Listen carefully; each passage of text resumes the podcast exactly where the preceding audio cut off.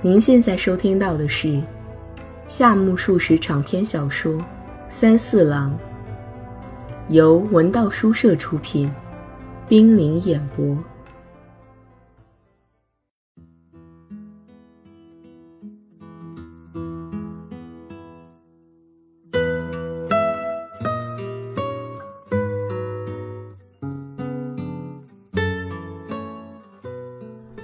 三四郎。第十五集。第二天，幸好有两个教师缺席，下午没有上课。三四郎感到回寓所太麻烦，在外头吃了一顿便饭，就到美弥子家去了。他不知打这里经过多少趟了，可这次是第一次进去。砖瓦砌顶的门柱上，钉着写有“李建公住”的门牌。三四郎每当走过这里，就想：这位李建公主到底是一个什么样的人呢？从来没有见到过她。大门紧闭着，从旁门走进去，距离房子正门格外近。地上间或铺着长方形的花岗石，房门嵌着漂亮的细格子门，严严地关闭着。三四郎按了按门铃，对传话的女仆问道。美弥子小姐在家吗？话一说出口，不知怎的，倒觉得有几分不自在起来。三四郎从未干过这种事，站在别人的门口打听一个妙龄女郎在不在家，他感到太难启齿了。谁知女仆却格外认真，而且很有礼貌。他进去一会儿，又走出来，客客气气地行了礼，说了声“有请”。三四郎跟着他走进客厅，这是一座挂有厚厚窗帘的西式房子，室内微暗。请稍后。女仆打了声招呼，出去了。三四郎在宁静的室内坐了下来，他的正面是嵌入壁间的小型火炉，上面横着一面长镜子，镜前放置两只烛台。三四郎站在两只烛台中央。对着镜子照了照，又坐下了。这时，里院传来了小提琴的响声，这琴声像随着清风飘忽而来，很快又消散了。三四郎觉得惋惜，他靠在厚厚的椅背上，侧耳倾听，希望那琴声再持续一些时候，然而却再也未曾响起过。约莫过了一分钟，三四郎将那琴声完全忘了。他又凝视着对面的镜子和烛台，他感到一种奇妙的西洋味儿。他又联想起基督教来，为何想起了基督教？三四郎自己也闹不明白。这时，小提琴又响了，这回是高音和低音接连响了两三次。随后便猝然消失了。三四郎对西洋音乐一无所知，但在他听起来，刚才拉的绝不是完整的一节，只不过是随意拨弄而已。这种随心所欲的琴声，同三四郎的情绪十分相合，宛若从天上骤然落下来两三颗散乱的冰雹似的。三四郎将感觉朦胧的双眼转向镜子，这时美弥子不知何时已经站在里面了。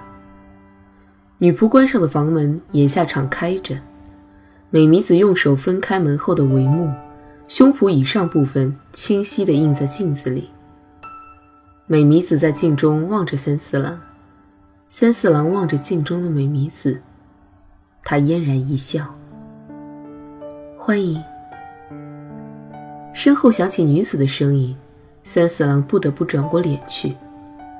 他和她面对面的对视着。这时，女子那蓬松的长发忽闪了一下，低头致意。她的态度十分亲密，似乎用不着行礼了。三四郎离开座位，鞠了一躬。女子佯装没有看见，走到前面，背着镜子，同三四郎面对面的坐了下来。你到底来了呀？”仍是一副亲密的口吻。三四郎听了这句话，非常高兴。女子身穿闪光的绸料衣裳，从刚才三四郎等了老半天可以得知，她来客厅之前，说不定是专门换了这身漂亮衣服的。她端庄地坐着，眼睛和嘴角带着微笑，默默地瞧着三四郎。他那副神态，倒使得男人产生一种甘美的苦味。这女子一坐下来。三四郎就耐不住他那久久凝视的目光，他马上开口说话了，好像突然发作的一般。佐佐木他，佐佐木君到你那儿去了吧？女子说着，露出一口洁白的牙齿。它的背后就是刚才那两只烛台，分别摆在炉台的左右两边。这烛台是用黄金做成的，形状奇特的工艺品。把它当做烛台，完全出于三四郎的臆断。实际上，他并不知道是何物。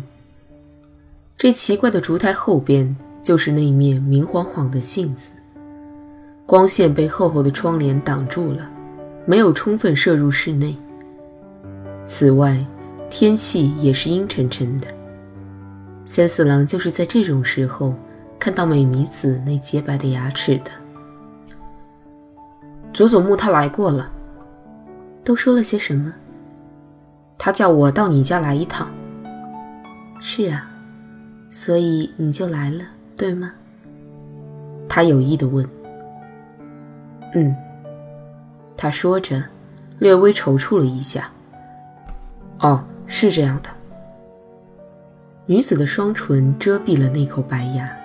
她静静地站起来，走到窗户旁边，眺望着外面。天阴了，外头顶冷的吧？不，特别暖和，一丝风也没有。是吗？他说罢，回到座位上。实际上是佐佐木把钱。三四郎开始谈起来。我知道。他中途打断他的话。三四郎不作声了。是怎么弄丢的？他问。买了赛马票了。啊！女子叫了一声，但脸上却没有惊讶的表情，她反而笑起来了。过了一会儿，又加了一句：“真坏呀！”三四郎没有吱声。凭着赛马票赌钱。这不是比猜测人的内心更加困难吗？像你这样漫不经心的人，对于一个那么容易猜的人，都不愿意猜一猜的呀。我没有买赛马票呀。那么是谁买的？佐佐木买的。女子立即笑了起来，三四郎也觉得有些滑稽。这么说，并不是你等钱用了。真是叫人莫名其妙。是我等钱用啊？是真的吗？是真的。不过这事太奇怪了。所以不向你借也行。为什么？不高兴了？没有，瞒着你哥哥向你借贷总不合适。什么意思？不过我哥哥答应了呀。是吗？好，那就借吧。不过不借也无碍的，只要给家里说一声，一周之内就能寄来的。要是嫌麻烦，就不必勉强。美弥子的态度立即冷淡下来。三四郎觉得，刚才还近在咫尺，现在他一下子拒人于千里之外了。三四郎想，还是应该把钱借过来，但已经无法改口了。他只是望着烛台出神。三四郎从来是不愿主动讨好别人的。这女子呢，一旦疏远就不再接近了。过了一会儿，他站起来，从窗户里窥视着外面。天不会下雨吧？他问。天不会下雨的。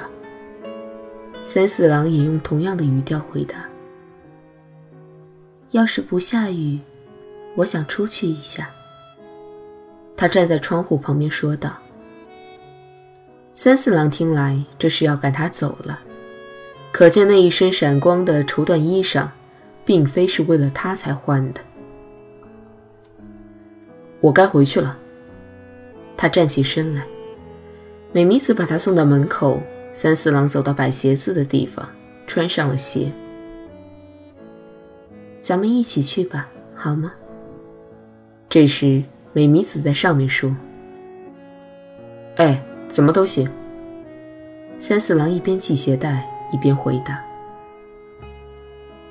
女子不知何时已经走下了地面，她一边走一边把嘴凑到三四郎的耳畔，低声说：“你生气了。”这时，女仆慌忙出来送客。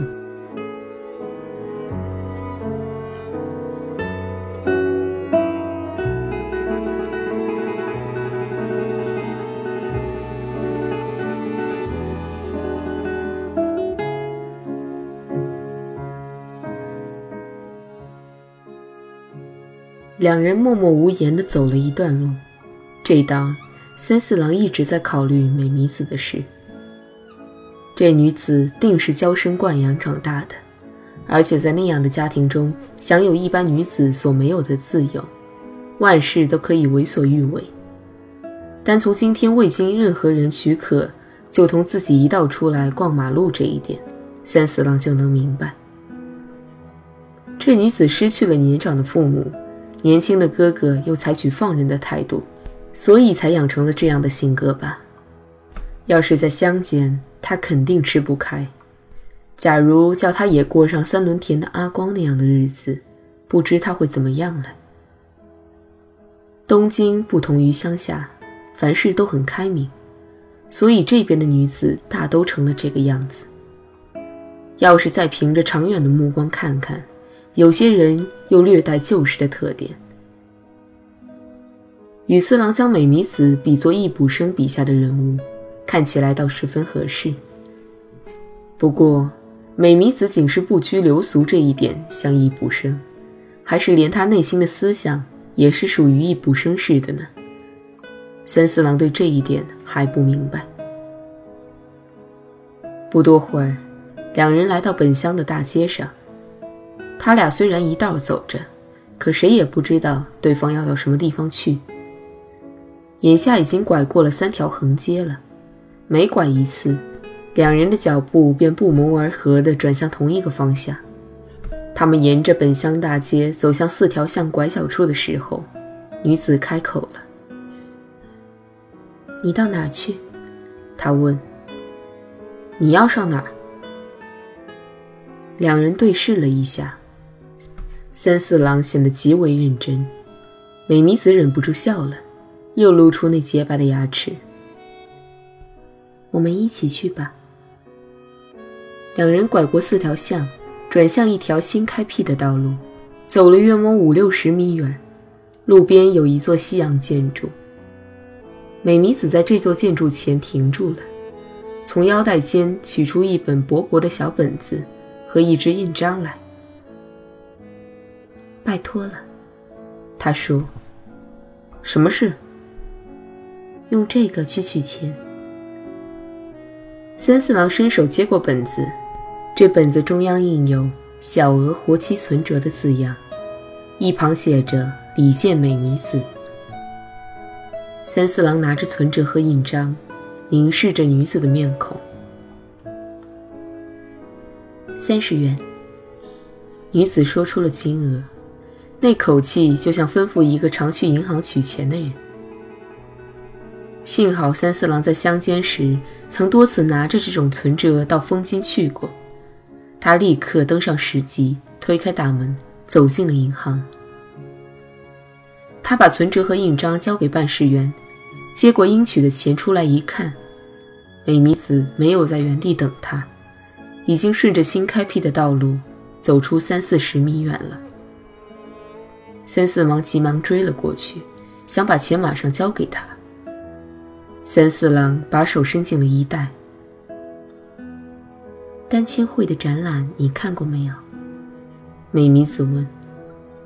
还没有，我这里有两张招待券，一直没有抽出空来，现在就去看看好吗？好的。走吧，很快就要闭馆了。我要是不去看一下，真对不起元口先生呀。是元口先生送你的招待券吗？嗯，你认识元口先生？在广田先生那里见过一次面。他很有意思，对吗？他说他在学习锣鼓乐呢。上次他说过想学打鼓来着，还说，还说什么？还说要给你画肖像什么的，真有此事吗？可不，要做高等模特呢。他说。三四郎生来不愿说些讨人喜欢的话，他就此沉默了。女子倒希望听他再说下去。三四郎又把手伸进了衣袋，他掏出银行存折和印章交给了女子。他想，钱总是夹在存折里了。钱呢？他忽然问。三四郎一看，存折里没有，他又翻了翻衣袋。从中找出用旧了的钞票来，女子没有伸手。请你保管吧，他说。三四郎略显为难，然而碰到这种场合，他是不愿意同人争执的，况且又是在大街上，更应该克制些。三四郎将好容易摸到的钞票又放回原处，心想：真是个叫人摸不透的女子啊。街上走过去许多学生，他们从旁边擦肩而过时，总是打量一下两个人，其中也有的远远瞟着他俩。三四郎觉得到池之端的道路特别长，不过他也不想乘电车。两人缓缓地踱着步子，抵达展览会场时，已经三点钟了。展览会的招牌非常别致，丹青会。这三个字以及周围的图案，在三四郎眼里都很新鲜。然而，这种新鲜感只是因为在熊本时未曾见过，实际上是一种特异感。会场里面更是如此。在三四郎看来，他只能分清楚哪些是油画，哪些是水彩画。不过，三四郎也有自己的好恶，有的他甚至想买。然而他分不出优劣巧拙。三四郎自己知道缺乏鉴赏能力，因此打从一走进会场就决心保持沉默。美弥子每当问起这幅画怎么样时，他总是含糊其辞。美弥子再问这幅画挺有意思的吧，他便回答是有点意思，实在打不起精神，看起来。既像一个乐于言辞的傻瓜，又像是对人不屑一顾的伟人。说他是傻瓜，他有不炫耀自己的可爱之处；说他是伟人，他那目中无人的态度着实可恶。这里有许多幅画出自一对兄妹之手，他们长期在国外旅行，同一姓氏，作品也挂在一起。美弥子来到一幅画前站住了。这是威尼斯吧？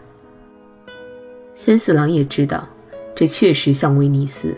他真想乘一乘那冈朵拉小船啊！三四郎读高中时曾经学过“冈朵拉”这个词儿，打那以后他就爱上了这个词儿了。一提起冈朵拉，他感到这要同女子一起乘坐才舒心。他一声不响地望着那苍茫的水色。河两岸的高房子，水中的倒影，以及闪耀在水中的红色的光点。哥哥画的要好得多，美弥子说。三四郎不懂他这话的意思。你说哥哥？这幅画是那位哥哥画的，不是吗？谁的哥哥？美弥子带着奇怪的神色望着三四郎。那。那一幅是妹妹画的，这一幅是哥哥画的，对吗？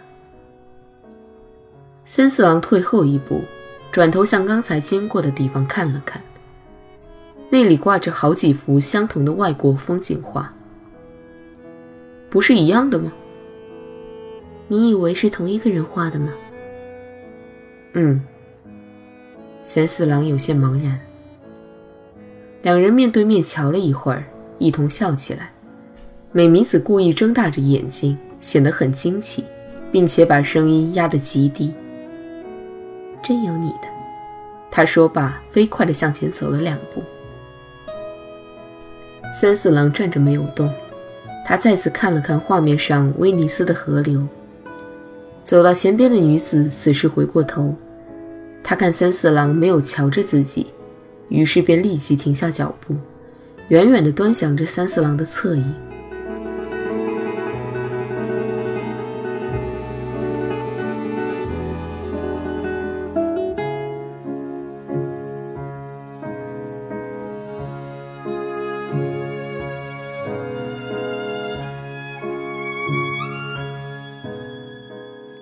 李健小姐，冷不丁有人大声招呼起来。美弥子和三四郎一同转过脸，只见远口先生站在离办公室两米远的地方，他的背后站着爷爷公君，身影有些被挡住了。美弥子经远口一声唤，他一眼就看见了站得更远的爷爷公。他一看到他，就后退了两三步，回到三四郎身边。不引人注目的将嘴巴凑到三四郎的耳畔，轻声嘀咕了几句。三四郎也没听见他究竟说了些什么。他正想追问时，美弥子又向那两个人走去，开始行礼致意了。倒找了个好伙伴呢。爷爷公对三四郎说。三四郎正欲开口，美弥子接过了话头。很相配吧？爷爷公再没说啥，猝然转过身子。他的背后悬着一张巨幅画，这是一幅肖像。整个画面黑乎乎的，背景上没有一丝光线，分不清哪是衣服，哪是帽子，只有面部是白的，脸孔青痕，瘦削不堪。是临摹的吧？爷爷公君问远口先生：“远口正滔滔不绝地向美弥子讲述着什么。”他说：“这个展览会快结束了，观众也少多了。他好久没来了。开幕初期，他每天都到场，最近也不大露面了。今天因为有事，才难得来一趟，并把爷爷公也拖来了，真是巧遇。这个展览一结束。”就得马上为明年做准备，所以非常忙碌。本来展览会都在樱花开放时节举行，明年有些会员有事，只得提前些日子，这就等于把两次活动并在一起了，因此必须很花一番力气才成啊。他还说，在这之前，他一定为美弥子画一幅肖像，即使大年夜也要完成，请美弥子多多包涵。那么你是想挂到这里来喽？远口先生这时才开始瞧着这幅黑乎乎的画。这期间，爷爷公君是一直出神地望着这幅画的。怎么样，维拉斯开兹的？不过这是临摹的，而且不很出色。远口开始讲解起来。爷爷公君觉得没有必要再开口了。哪一位临摹的？三井，三井的水平是很高的，不过这幅画不能令人满意。远口后退一两步，又看了看，原作的技巧达到了炉火纯青的地步，所以很难再现出来啊。远口歪着脑袋，三四郎瞅着远口那歪斜的脑袋，都看完了吗？画家问美弥子。这个圆口只肯跟美弥子搭话，怎么样？不看了，一起出去吧。我反正有点事儿，总得出去一下的。是为了办展览的事，想和主办人商量一下。他是个很诚恳的人呐。现在正是喝茶的时候，再过一会儿，吃茶嫌迟，吃饭嫌早，不早不晚挺难办的。去吧，咱们一块走。美弥子望望三四郎，三四郎显出无所谓的表情。野野公站在那儿，做出一副与己无关的样子。既然来了，看完再走吧。你说呢，小春君？三四郎应了一声：“好，就这么办。里头还有间房子，摆着深见先生的遗墨。看完那里，回家时到金养轩走一趟吧，我在那儿等着。”谢谢。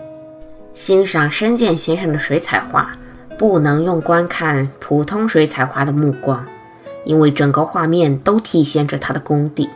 不要把注意力放在实物上，而是要体会深见先生的神韵，这样才能看出味道来。远口指点了一番，便同爷爷公一同走了。美弥子失过礼，目送着他们的背影。两个人连头也没有回。女子转身进入那一间屋子，三四郎跟在她的后头。室内光线不足，细长的墙壁上悬着一排画。看到深见先生的遗作，发现果然如远口先生所说的一样，几乎都是水彩画。三四郎最明显的感触是，这些水彩的颜色都很淡薄。种类很少，缺乏对比，而且画在那种纸面上，不拿到太阳光底下，颜色就无法看清楚。然而，笔墨丝毫不显得阻滞，颇有一气呵成的妙趣。颜色下面用铅笔打的轮廓依然清晰可见，风格潇洒自然。画面上的人物又细又长，简直像托骨用的连枷。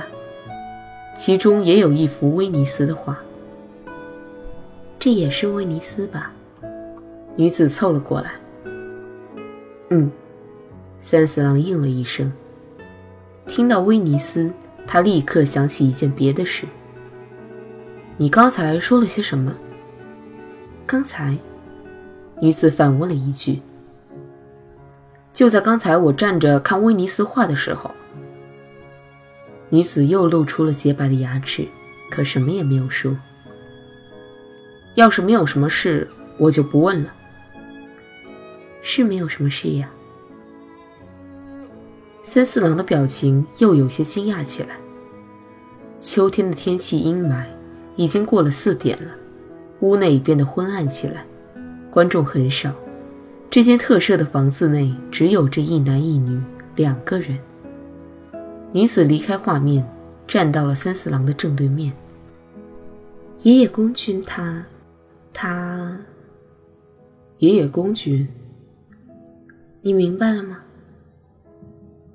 美弥子的用心像狂涛决堤，猛然间涌上三四郎的心胸。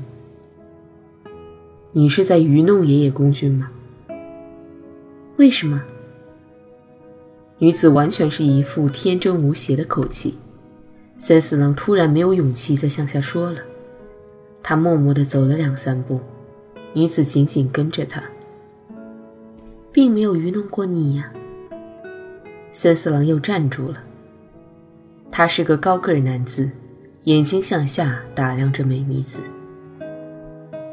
这样很好，有什么不好呢？所以我说很好嘛。女子转过脸去，两人一起向门口走去。跨出大门时，两人的肩膀互相碰了一下。三四郎忽然想起火车上的那个女伴，觉得碰到美弥子肌肤的那块地方在隐隐作疼，就像在梦中一样。真的很好吗？美弥子低声问。对面走过来两三个观众，先出去吧。三四郎说。他们接过鞋穿上，出外一看，正在下雨。到金养轩去吗？美弥子没有回答，她淋着雨站在博物馆前广阔的地面上。幸好雨刚下，又不太大。女子站在雨中环视了一下，指着对面的树林。到那座林子里避一避吧。雨稍等一会儿，也许就不再下了。两人走进大杉树树荫底下。这种树不大能遮雨，两个人一动不动，身上淋着雨也还站在原地方。他们都感到寒冷。小川君，女子开口了。三四郎正皱着眉仰望天空，这时转眼望向女子。刚才的事有什么不好吗？没什么。不过，他说着走过来。我也不知为什么，就是想那么干一下。虽然我也不想对爷爷公君有失礼的行为。女子凝神望着三四郎，三四郎从他的眸子里发现有一种胜过言语的深情。这双双眼皮的眼睛似乎在说：“还不都是为了你吗？”所以说那很好呀。三四郎又重复回答了一遍。雨越下越大，只有很小一块地方没有被雨点打湿。两人渐渐挨得紧了，肩膀依偎着肩膀。那笔钱你尽量用吧。美弥子在雨声中说：“我只需要一部分就够了。”三四郎回答：“你全拿去用好了。”他又说。